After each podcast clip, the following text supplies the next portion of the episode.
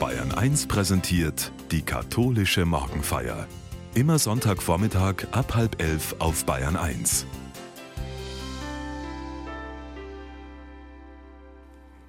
Komm, wir suchen einen Schatz. So lautet der Titel eines beliebten Kinderbuches. Den Schatz im Silbersee haben früher unzählige verschlungen, ebenso den Klassiker Die Schatzinsel. Pfarrer Stefan May aus Gerolzhofen erzählt in der katholischen Morgenfeier von einem zufälligen Schatzfinder und einem passionierten Schatzsucher. Zwei kleine Szenen. Zwei große Geschichten zum Thema Glückssuche hören wir heute. Diese Geschichten sind Ihnen sicher vertraut. Es geht um Glückssuche. Zwei finden einen Schatz, aber jeder packt es anders an. Ähnlich ist das Himmelreich einem Schatz, der verborgen ist im Acker, den ein Mann, nachdem er ihn gefunden hatte, verbarg, und aus seiner Freude heraus geht er weg und verkauft alles, was er hat, und kauft jenen Acker. Wiederum ist ähnlich das Himmelreich einem Kaufmann, der schöne Perlen sucht. Nachdem er eine wertvolle Perle gefunden hatte, ging er weg, verkaufte alles, was er hatte, und kaufte sie.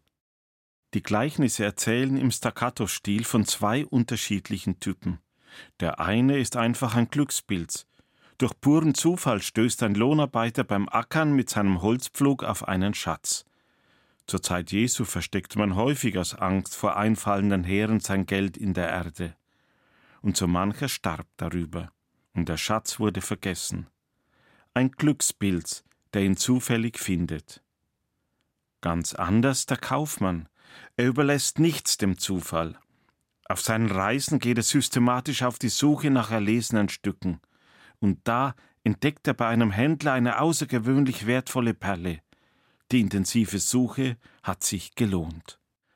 Zwei Typen, ein Glückspilz und ein systematischer Glückssucher.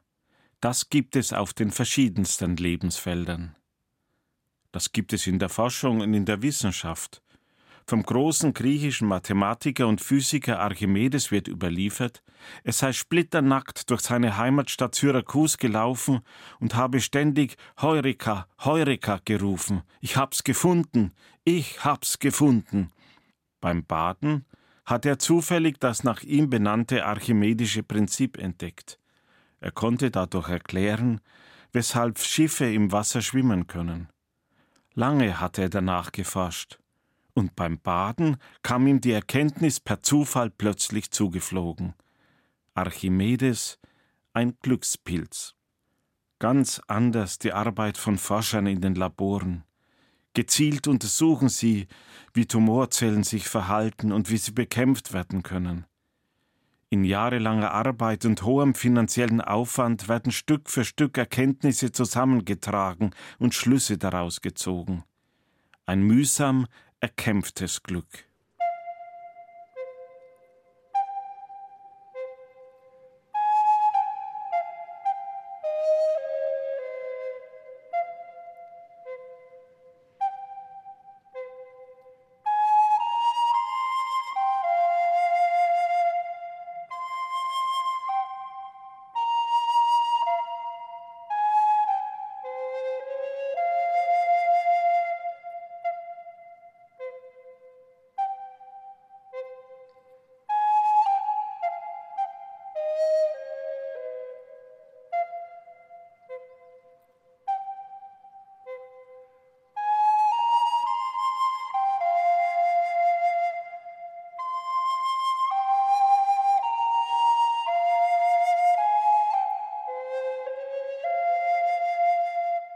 Auch in der Partnerschaft gibt es den Glückspilz und den Glückssucher.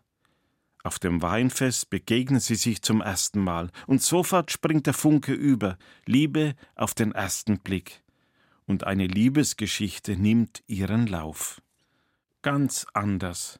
Sie sucht im Internet, gibt ihr Alter an, beschreibt ihr Aussehen, ihre Interessen und Hobbys und formuliert Wünsche an einen möglichen Partner.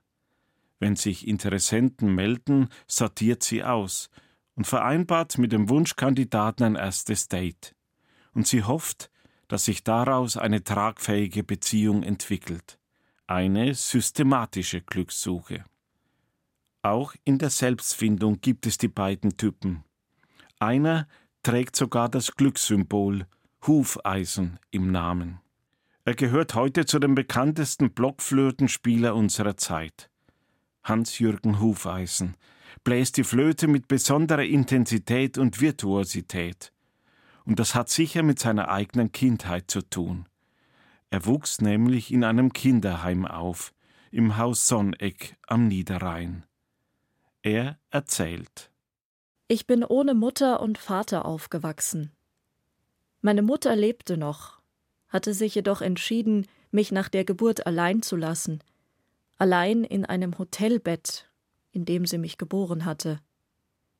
Wer mein Vater war, wusste niemand so genau. Mehrere Männer standen zur Auswahl. Aber das alles war mir damals mit fünf, sechs Jahren noch nicht klar. Ich sollte es viel später erfahren, als ich schon erwachsen war. Eigentlich war mir noch nicht einmal klar, dass mir meine Mutter fehlte. Für uns Kinder war es ja der Normalzustand, von Erzieherinnen umsorgt zu werden. Trotzdem ahnte ich wohl, Mutter und Vater fehlen.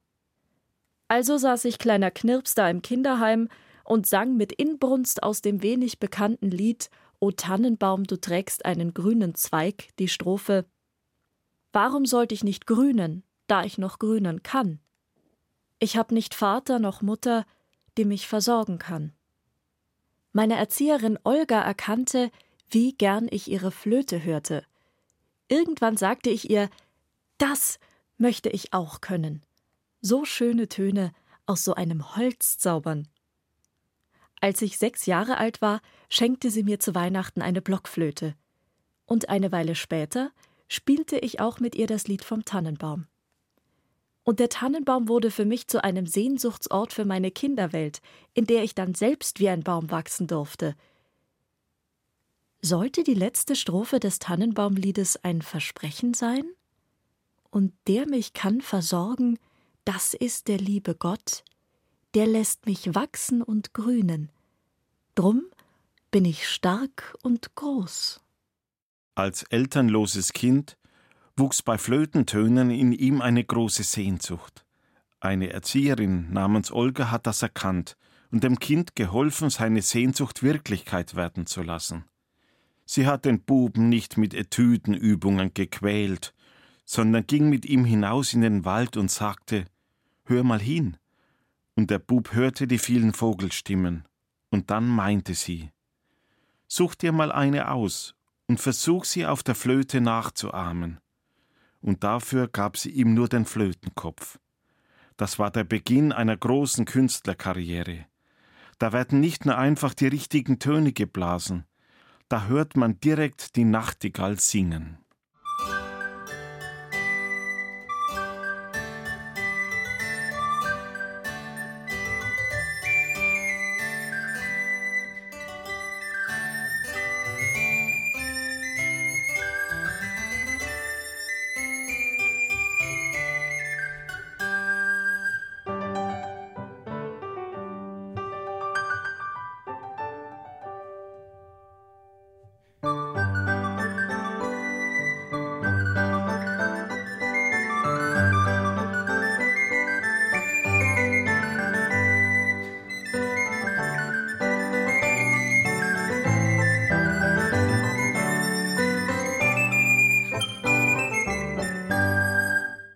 Die Flöte hat Hans-Jürgen Hufeisen geholfen, seine eigene Begabung zu spüren und eine Sehnsucht zu wecken. Ein Mensch namens Olga hat ihm geholfen, seine musikalische Begabung zu entwickeln. Bei den meisten großen Musikern läuft es anders. Eher in der Art des Perlensuchers, selbst wenn große Begabungen vorliegen. Von Kindheit an jahrelange gezielte Förderung im Instrumentenspiel – konsequentes Üben für Jugend musiziert. Erste Plätze werden erobert, dann Studium am Konservatorium. Es werden die besten Lehrer gesucht, alles wird daran gesetzt, die eigenen Fähigkeiten zu entwickeln, bis die Perfektion am Instrument erreicht ist. Systematische Glückssuche. Die zwei Typen entdecke ich auch bei der Gottsuche. Da gibt es die einen, die ganz zufällig auf ihren Glaubensschatz stoßen, und die anderen, die ihre Glaubensperle erst nach intensiver Suche und nach Umwegen finden. In seinem Buch Gott existiert, ich bin ihm begegnet, schildert der französische Journalist André Frossard, wie er scheinbar per Zufall auf den Schatz des Glaubens gestoßen ist. Er, der bekennende Atheist, kommt per Zufall, weil er auf einen Freund wartet, in eine kleine Kapelle und verlässt sie fünf Minuten später völlig überwältigt als gläubiger Christ. Von einem Augenblick auf den anderen hat er den Schatz seines Lebens gefunden. Ganz anders, nach langen Umwegen, hat Aim Duval, seinen Gott, die Perle seines Lebens gefunden. Die Lieder des Jesuitenpaters waren bekannt. Vielen Traurigen und Hoffnungslosen gaben seine Lieder Kraft und Hoffnung andauernd kräftezehrende Konzertreisen. Er verfiel dem Alkohol, totaler Zusammenbruch. Er unternimmt einen Selbstmordversuch.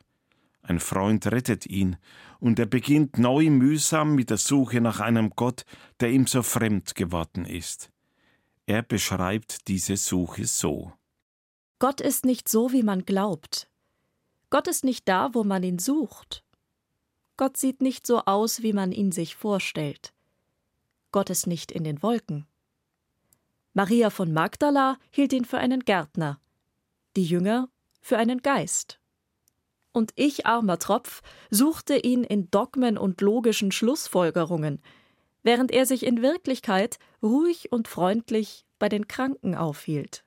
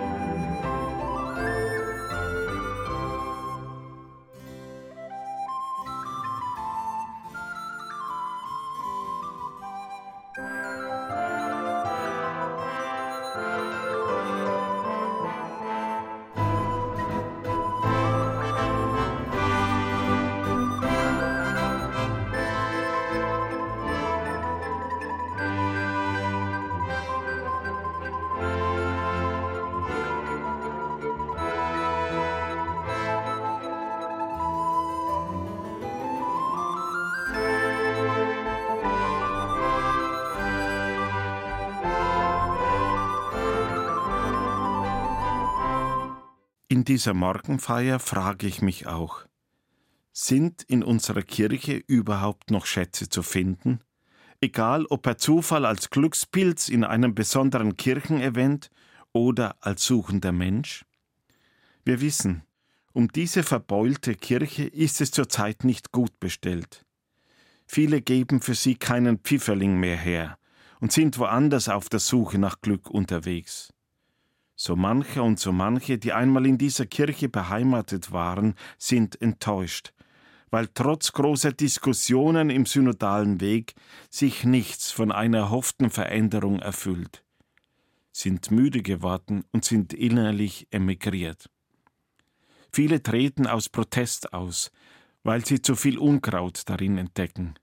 Missstände, die nicht zu beschönigen sind, Betonkopfdenken, zu großes Machtstreben, ein Auseinanderklaffen von Anspruch und gelebter Praxis, von gepredigter Liebe und wirklich gelebtem Leben in unseren Gemeinden. Die Austrittszahlen sind erschreckend. Allein in der katholischen Kirche im Jahr 2022 522.821. Die Frage, sind überhaupt noch Schätze, wertvolle Perlen in dieser verbeulten Kirche zu entdecken und zu finden? Ist es vielleicht der Schatz der Stille? Die Stille ist die Vorhalle zur Religion. Bloßer Hunger nach Event macht mich zum bloßen und billigen Konsumenten, lässt mich von einem zum anderen jagen in der Hoffnung, jetzt wird die Seele endlich satt, aber sie geht wieder hungrig davon. Wer sich manchmal bewusst in eine Kirche setzt, der merkt nicht nur, welche Schönheit und Erhabenheit den Besucher umfängt, der spürt auch, wie der Lärm der Welt draußen bleibt, mich mit meinem Inneren konfrontiert, in mich hineinhorchen lässt. Der Roman Eine Liebe in der Steppe erzählt davon, wie ein Mann in einer ostdeutschen Kleinstadt, die rückgebaut wird und Plattenbausiedlungen abgebrochen werden, auf Maria Magdalena trifft. Auf den ersten Blick klein und unscheinbar, aber es zieht ihn zu ihr hin. Es ist eine kleine Kapelle. Er nennt sie liebevoll Madeleine, verbringt viel Zeit mit ihr, setzt sich der Stille aus, legt sich auf den Boden, berührt die Betonwände, spürt, dass sie ihm, dem Kirche eigentlich fremd ist, etwas zu sagen hat und kämpft gegen ihren Abriss. In vielen Menschen erwacht wieder die Sehnsucht nach Stille, die der Dichter Werner Bergengrün so beschreibt. Wir sind so sehr verraten, von jedem Trost entblößt. In all den wirren Taten ist nichts, das uns erlöst. Wir sind des Fingerzeigens, der plumpen Worte satt. Wir wollen den Klang des Schweigens, das uns erschaffen hat. Gewalt und Gier und Wille der Lärmenden zerschellt. O komm, Gewalt der Stille, und wandle du die Welt. Ist vielleicht im großen Gebets- und Liedschatz eine wertvolle Perle verborgen? Dieser ist über viele Jahrhunderte gewachsen. Er besteht aus Gebeten und Liedern für alle Lebenslagen, von der Verzweiflung und Traurigkeit bis hin zum höchsten Glück. Aus Liedern und Gebeten, die Lebenshilfe bedeuten. Ich werde nie den Vater vergessen, der seinem Kind zur Kommunion ins Gebetbuch die Widmung schrieb. Mögen auch dir die Lieder und Gebete, die uns im Leben Kraft gaben, Hilfe und Trost im Leben sein. Ich bekomme immer Gänsehaut, wenn Demenzkranke, die nicht mehr sprechen können, plötzlich bei Kirchenliedern mit einstimmen, oder wenn Sterbende noch mit einem Gebet auf den Lippen den Gang durch das enge Tor des Todes gehen. Und ich frage mich, was wird Menschen, denen dieser Gebetsschatz nichts mehr bedeutet oder die ihn nie richtig kennengelernt haben, tragen, wenn's einmal zum Sterben geht. Kann ich vielleicht in unserem uralten Buch der Bibel verborgene Schätze entdecken oder zufällig auf sie stoßen?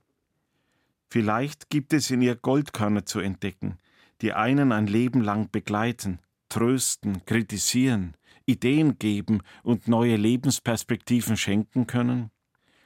Je älter ich werde, desto deutlicher spüre ich, dass dieses Buch Einspruch erhebt, quer liegt zu dem, was heute glänzt und hoch im Kurs steht.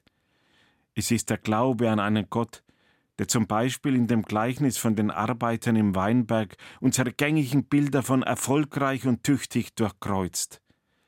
Es ist der Glaube an einen Gott, der alle kapitalistische Logik über den Haufen wirft, der weiß, dass von manchem mehr gefordert werden kann als von einem anderen, ohne dass der, der mehr leistet, vor seinen Augen wertvoller ist. Die Bibel stellt klar, Karriere nach oben ist kein Qualitätsmerkmal, Dienst nach unten, das ist das Große. Bibeln werden bei uns verschenkt, aber dann verschwinden sie im Regal und verstauben. Da muss man sich es von einem Nichtchristen Mahatma Gandhi sagen lassen. Ihr Christen habt in eurer Obhut ein Dokument mit genug Dynamit in sich, die gesamte Zivilisation in Stücke zu blasen, die Welt auf den Kopf zu stellen, dieser kriegszerrissenen Welt Frieden zu bringen. Aber ihr geht damit so um, als ob es bloß ein Stück Literatur wäre, sonst weiter nichts. Solche Worte sitzen. Als Pfarrer bin ich auch auf einen Schatz gestoßen, der auch heute noch glänzt, auf den Schatz der Gemeinschaft. Wenn es auch weniger werden, die in unseren Gottesdiensten ihren Glauben feiern, aber umso deutlicher spüren Menschen, es ist gut, wenn wir uns da gegenseitig den Rücken stärken? Spüren wir überhaupt noch, wie das Menschen zusammenhält, wenn eine Dorfgemeinschaft miteinander die Höhen und Tiefen des Lebens in ihrer Kirche feiert, Gott im Glück die höchsten Töne singt oder im tiefsten Leid bei ihm Trost und Hilfe sucht?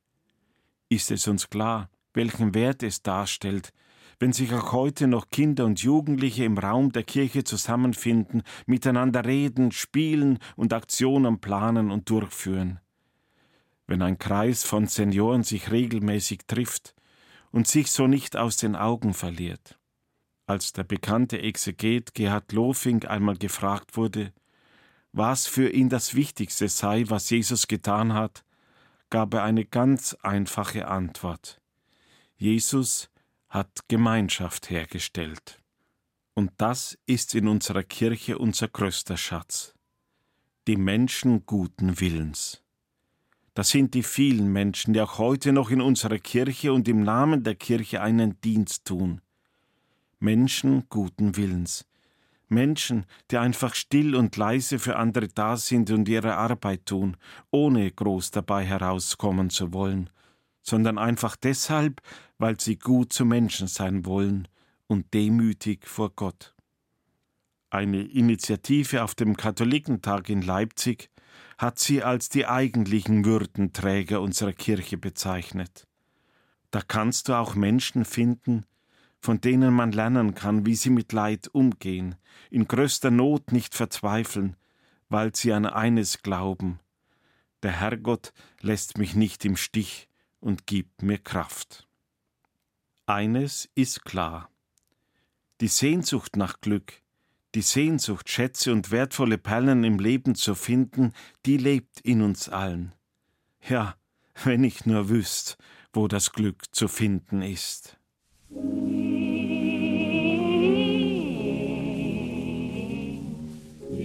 Irgendwo auf der Welt gibt's ein kleines bisschen Glück und ich träum davon in jedem Augenblick.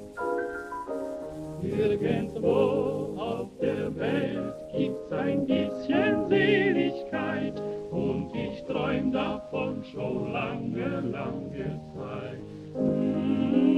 Wenn ich wüsst, wo das ist, ging ich in hinein, denn ich möchte einmal recht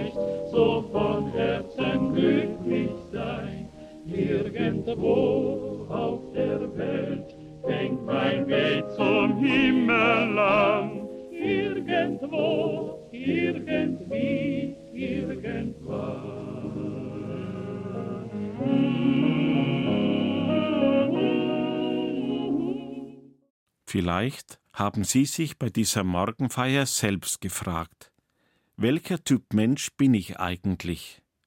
Glückspilz oder Glückssucher? Glückspilz oder Glückssucher? Wenn ich meine Partnerschaft anschaue, wenn ich an meine berufliche Laufbahn denke, wenn ich an meinen Weg zur Selbstfindung reflektiere, wenn ich auf meine Glaubensgeschichte schaue, wenn ich mein Verhältnis zur Kirche überdenke,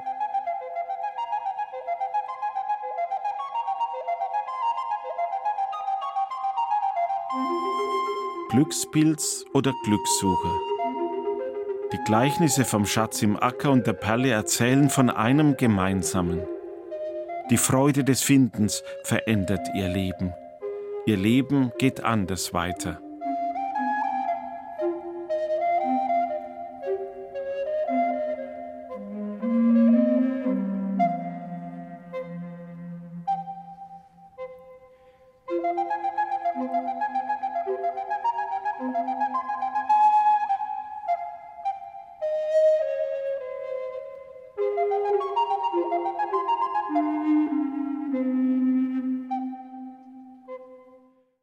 Vielleicht mir, Ihnen in der nächsten Woche ein Schatz zufällt, oder bin ich, sind Sie vielleicht auf der Suche nach einer Perle?